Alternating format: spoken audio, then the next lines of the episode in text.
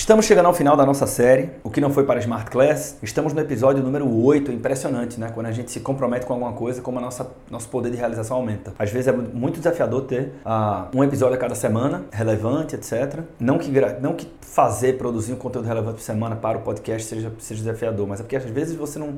Uh, você vai empurrando, porque surgem demandas, surgem demandas e aí acaba que o tempo comprime. Ah, mas como a gente tem um compromisso com as pessoas de que todas as quintas-feiras a gente posta, a gente segue isso religiosamente. E a mesma coisa aqui, né? É, na hora que a gente diz assim, ó, vou publicar todo dia até a próxima sexta-feira e tudo. São 10 episódios no total e a publicação, o compromisso social, falamos disso inclusive dentro da série aqui, né? Ah, nos faz mover e a gente chegou nos 10, né?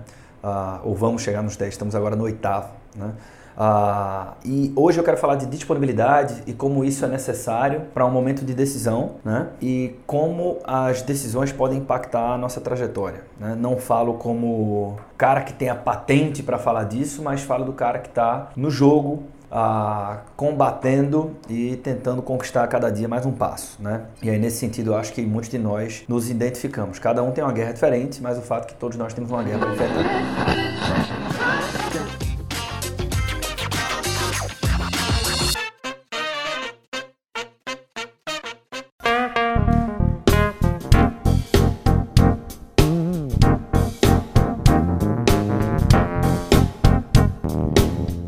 Que é que eu estou querendo dizer com tudo isso? Na segunda-feira, teve uma pessoa que se inscreveu no programa Contra Golpe Financeiro e ela falou comigo antes. Então, a história da disponibilidade é cada vez mais no ambiente mais conectado, é, a sua relação com os seus superiores ela pode ser mais direta, a sua relação com pessoas que podem contribuir para a tua promoção ela pode ser mais direta, mais conectada. E se você está à frente de uh, de algum negócio. Numa empresa, todo mundo deveria vender, né? todo mundo deveria defender o produto, acreditar no propósito da empresa. E se você está à frente de uma empresa ou de um produto, de um enfim, é, com o mundo cada vez mais conectado, você se conecta com clientes. Os clientes se conectam com você com muita facilidade. Então, teve uma pessoa que se inscreveu no programa Contra Golpe Financeiro, mas ela veio falar comigo. Genuinamente, eu percebi que ela estava ah, com muita dúvida se ela deveria participar ou não. E aí a gente entra aqui num conflito de interesse. Né? Você vai perguntar para mim se você deve se inscrever no meu curso, eu provavelmente vou dizer que sim. Muito embora algumas pessoas conversaram comigo, eu disse não. Né?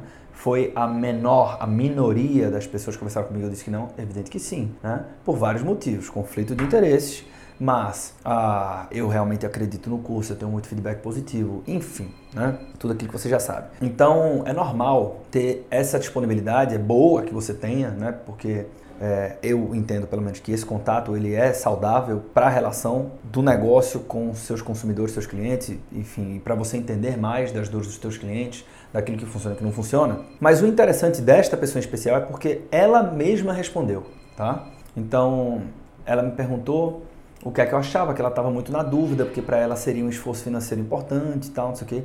Todo mundo que me fala isso, eu, eu, eu meio que criei uma casca, né? Já falando mais de treinamento para pessoa física, dois anos atrás, quando alguém fala assim, pô, eu tô muito quebrado, preciso de um desconto e tal, não sei o quê, ou então não tenho o que fazer, não sei o quê, eu me sensibilizava muito. Hoje eu sou muito mais duro, porque com atendimento individual, eu percebi que o cara não tem dinheiro para investir num treinamento, é, mas o cara tem dinheiro para comprar roupas além da conta, o cara tem dinheiro para ir para festas além da conta, o cara tem um monte de coisa. Né? Então, velho, porra, se você não vai ordenar suas prioridades daquilo que é importante, que pode te transformar, paciência. Né? E aí eu, eu tenho muito a história de falar o que faço, o que acredito. Não... Você já sabe pelo conteúdo que eu publico. Né? Então, se eu uso, se eu, porra, se eu, eu gosto, então eu uso roupa de marca, eu chego lá e falo. Para com essa porra de hipocrisia de falar que não pode comprar roupa de marca só porque a educação financeira prega pela simplificação. Né? Dá para fazer as duas coisas. Então, enfim. E eu sou um cara que eu consigo né, conviver muito bem com a abdicação para poder fazer aquilo que eu quero. Isso foi, inclusive, determinante para mim em vários aspectos. Eu, você está falando com um cara aqui que já investiu do bolso talvez uns 200 paus em treinamentos. Eu parei de contabilizar isso, mas eu contabilizava esse negócio. E do momento que eu parei de contabilizar para cá, certamente eu já passei de 200 paus. Evidente que aí dentro tem uma participação de MBA, né? É, mas eu não estou nem aqui considerando, não estou falando de formação, né? Porque, por exemplo, na Deloitte, que era uma empresa grande que, porra, o consultor é o cara que presta o serviço, ela treina muito, né? Então, mas isso era tudo bancado pela Deloitte. Estou falando bolso, eu, pum, Quer dizer que eu poderia muito bem, se eu não tivesse feito esses treinamentos, ter pelo menos 200 mil reais a mais no meu bolso. Né? Talvez até mais do que isso, porque esse dinheiro estaria aplicado. Né? Assim, no, é, numa comparação aqui rápida, eu poderia ter esse dinheiro. Então quer dizer que eu estaria mais rico? Eu não tenho dúvida nenhuma que eu não estaria. Que eu não estaria. Que eu talvez não tivesse metade das condições que eu tenho hoje. Né?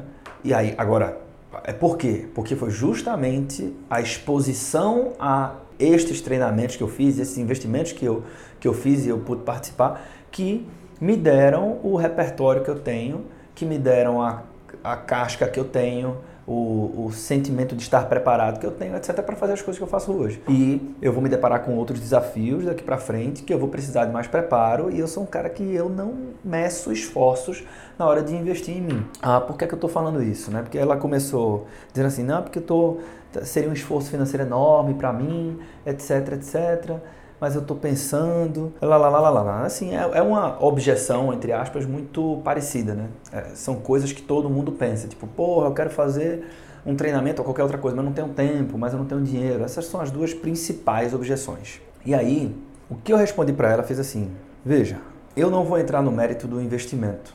Por quê? Porque minha melhor condição é essa e ela é justa pra cacete. Ponto. Tem que ser bom para os dois lados. Então tá aqui. Agora, também não vou entrar no mérito do investimento. Olha só o que eu falei para ela. E ela que chegou na resposta. Tá? Também não vou entrar no mérito do investimento porque é, eu não sei nem saberei se você realmente tem o fator financeiro como um impeditivo para fazer você participar desse treinamento. Porque quando a pessoa quer, ela coloca a cabeça dela para funcionar. A primeira coisa que ela pensa se ela não tiver dinheiro, ela diz o seguinte: como é que é o sistemática de pagamento disso aqui? Porque deixa eu ver o que é que eu posso vender, o que é que eu posso prestar de serviço, o que é que eu posso fazer para gerar essa renda, eu quero isso aqui, né? É diferente, eu até brinco, né? Quando a gente fala, quando você estuda finanças comportamentais, tem algumas afirmações que elas trazem a é, tecnicamente não é exatamente isso, mas eu vou colocar aqui como crenças limitantes, tá? Popularmente, que é a história de que ah, é, nós não temos dinheiro para isso, né? E eu não estou me referindo ao nós, entre aspas, não temos dinheiro para isso, que você fala para uma criança, para educar talvez a criança, né? Eu estou me referindo quando você fala para você mesmo. Porra, isso aí é massa, mas eu não tenho dinheiro para isso. É muito ruim isso, né? Porque, e aí quando eu falo isso, a pessoa fala assim, porra, mas eu realmente não tenho. A questão não é essa. A questão é que, é, quando você fala isso, você fecha a possibilidade de encontrar soluções para ter dinheiro para fazer isso. E talvez isso seja uma coisa importante, talvez isso seja uma coisa que pode deixar mais preparado, que pode te ajudar lá, lá. Se você se provocasse, né? Ah, da seguinte forma, como é que eu faço para ter dinheiro para ter isso? Talvez você continue chegando na resposta, não existe alternativa hoje conhecida. Mas quando você faz uma pergunta, você convida o teu cérebro a pensar em alternativas e respostas. Né? E quando a gente direciona o nosso cérebro para tra trabalhar a nosso favor, ele vai lá embora junto com a gente.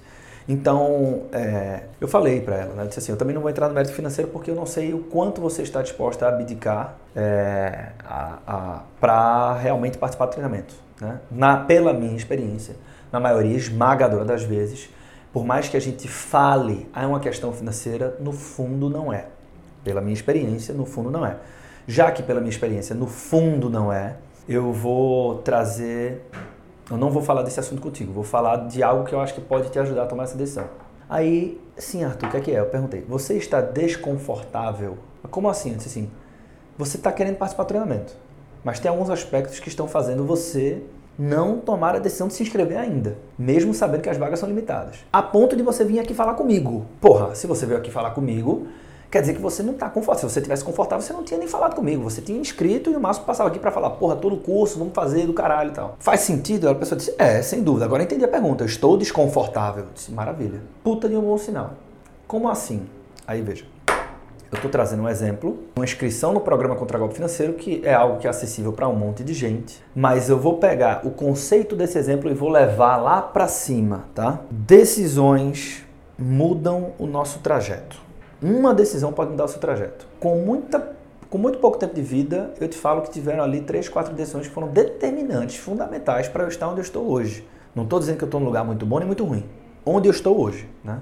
Isso foi é, é, é, construído dia a dia, mas você tem marcos ali, pontos de ruptura que são decisões. Às vezes é uma sociedade que você firma ou não perdão, uma sociedade que você firma ou não, é uma parceria que você faz ou não, é uma decisão de desistir ou não de um curso, de enfrentar a opinião de alguém da família que, que não te apoia, por mais que ela queira teu bem, por outros motivos ela não te apoia, mas aí você enfrenta isso. Tem um monte de decisão que a gente toma, né? mas algumas delas elas são marcos nesse processo. Então, decisões mudam a nossa trajetória. Ótimo. E à medida que elas mudam, você pode se tornar uma pessoa mais preparada ou menos preparada. Quem é mais preparado tem maior capacidade de enfrentar desafios. Normalmente é assim que funciona. E no mercado de trabalho, isso funciona para quem é servidor público, funciona para quem é colaborador da iniciativa privada, para quem é empreendedor, para quem o que você quiser, trabalha no terceiro setor. Quando você tem, é capaz de enfrentar maiores desafios, normalmente você tem maiores rendas associadas a isso, tá? Eu faço essa leitura rapidamente na aula 1 da Smart Class. E velho, no final do dia, a renda é o principal insumo para a liberdade financeira, tá? Então não tem filosofia, não tem, não tem romantismo aqui, né? É, experimenta pegar o Gustavo Cerbasi ou qualquer outro grande educador financeiro que a gente tem e diz assim, pronto, tá aqui, você tem um salário mínimo e desfaz as conexões que você tem, tá? Porque qualquer um dos caras muito grandes, ah, se pegar uma grande empresária, né? Se você tirar todo o dinheiro dela, ela tem muitas conexões. Isso vale muito, então rapidamente ela pode voltar. Mas se você desfaz as conexões, tá aqui, você tem um salário mínimo. Vamos lá. Essa pessoa ela vai ter uma administração saudável desse dinheiro, mas ela vai ter dificuldade em ter tudo que ela tem hoje, ou pelo menos metade do que ela tem hoje, ela vai ter muita dificuldade, pô, né? No nosso país, a gente tem um problema de distribuição de renda e nós temos desigualdade. Isso não é teoria, isso é, é, é vida real, senhoras e senhores. Né? De tal maneira que é muito difícil. Tem um estudo da OCDE que mostra que o Brasil é um dos campeões países do mundo que se você nascer na pobreza, você demora não sei quantas gerações, é mais de 100 anos, se eu não me engano, mais de 200 anos para que você alcance a renda média da população. De tão violenta que é a concentração de renda no nosso país. Então, não tem historinha bonita para contar. Se você pegar um cara que é uma grande referência, tá? Que ele é super inteligente na administração das finanças, desfaz as conexões e coloca esse cara num salário mínimo, pagando um aluguel, você vai ver que ele não vai ter casa de praia que ele tem, nem uma casa de praia metade da que ele tem. Se ele tiver casa de praia, ele não vai ter o que ele tem, tá? É muito difícil. O que é que ele vai fazer? Ele vai trabalhar desesperadamente para tentar aumentar a renda dele, né? E aí você desfaz todo esse caminho. Renda maior vem capacidade de até se preparar. A frase de alguém foda, que deve ser o Benjamin Graham, né? Assim, é o, o investimento que, que, que rende maiores juros compostos em você mesmo e tal. Eu acredito muito. Eu acho que isso se aplica até para a empresa. É, gastos nas empresas precisam ser acompanhados muito de perto. Né? Então, tem, tem, tem frases assim, na, custa que nem unha, você corta todo dia, corta sempre que cresce. É, são pequenos furos que afundam um navio. Não é isso, bicho. Não é. Né? Não é. Se você acredita nessa frase, desculpa não concordar contigo, tudo bem. A gente não está aqui para concordar sempre, mas não é. Né? É, você pega, se você tiver problema na área de compras, na área de, de suprimento, ah, com fornecedores ou com clientes, a coisa mais elementar do mundo é você desenhar uma curva ABC e você vai ver que se você resolver a tua questão ali com uma parcela mínima da quantidade de clientes ou de fornecedores que você tem, você resolveu o teu problema, porque você tem uma proporção de Pareto ali de 80-20. Né? Quer dizer, a, Existem exceções? Sim, mas para a maioria dos negócios e para a maioria dos problemas, 80% da causa, tá, 80% da consequência está em 20% da causa. Né? Então, se você não precisa atuar em 100% da, das causas, atua em 20% que você já resolve a maior parte do problema e está tudo resolvido. Então, é, numa empresa a mesma coisa, né? É, pequenos custos, pô, pô, não é, vou trocar o fornecedor do plástico da porra do café porque a gente vai economizar num ano 200 reais. Velho, de novo, eu não estou desmerecendo valores menores. Eu sou educador financeiro, pelo amor de Deus, não é isso que eu estou dizendo. Mas eu estou dizendo que numa empresa não é isso que ganha o jogo, tá? Não é isso que ganha o jogo. Custos e despesas precisam ser acompanhados de perto e evitados sempre que possível. Agora, investimentos não. Investimentos, ah, tem até um post meu antigo, qualquer dia desse eu resgato ele e, e posto lá no, no, meu, no meu Instagram, é, que eu escrevi e falei sobre a importância de você uh, superar a tua competição em gastos estratégicos. O que, é que era isso? São basicamente investimentos, gastos que ou investimentos, coisas que podem trazer mais produtividade e mais receita.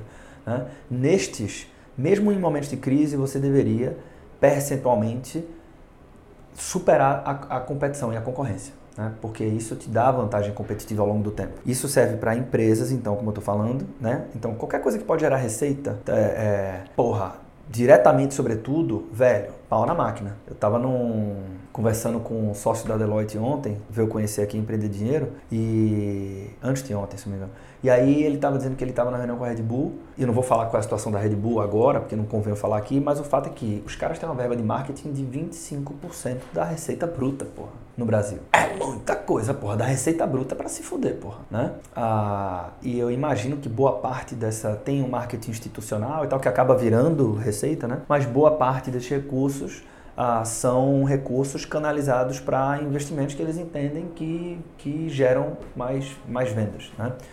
no curto, no médio e longo prazo. Então, é, para o empreendedor isso é válido e para você, sendo um empreendedor e você que não se vê como, e não tem problema nenhum, tá? É, investe em você, tá? É, você pode, parecer, pode pensar que ah, o Arthur está falando isso porque a gente está perto do, do, do, do, prazo das inscrições do contragolpe financeiro. Não. Tá? Você é meu convidado a participar do contragolpe financeiro por vários motivos. O que eu estou falando aqui é invista em você para a vida. Tá? É, isso extrapola as barreiras do contragolpe, extrapola as barreiras da empreender dinheiro, da nossa relação, de tudo. Né? É, e o que me incomoda é às vezes a gente pegar um caso de um cara que largou a faculdade, não fez curso nenhum, inventou uma tecnologia disruptiva e disse: pronto, tá vendo? O cara não precisou fazer curso de porra nenhuma, não comprou nada, não... tem que ter muito cuidado, né? Esse cara, normalmente, ele não representa a média, né? E segundo, é que investir em você não é só curso, tá? Tem várias formas de você investir em você, né? É... A gente pode depois fazer um episódio só falando sobre isso. Né? Tem uma carta do fundador que chama Teste de Força que eu falo lá. Né? Então, se você se interessar, vai lá e eu, eu coloco outras alternativas de você investir e de você investir em você também. Mas o fato que eu queria deixar registrado, fechando então a história de como é que eu apresentei para a menina, né? é que quando eu olho para trás, eu percebo que as decisões, tá? Isso aqui é o que é o mais importante desse episódio, tá? As decisões que provocam mais desconforto normalmente são as decisões que mudam o trajeto. Quando uma decisão, se você vai dizer sim ou não, ela, ela não muda muito o teu estado hormonal, tá tudo certo, porra. Provavelmente essa não vai ser uma decisão foda na tua vida, né? Mas decisões que te incomodam, que fala, porra, será que é para fazer esse negócio? Porra, será que eu vou conseguir? É, isso é bom sinal. Vale a pena você pensar. Normalmente são as decisões boas para você dizer sim, né?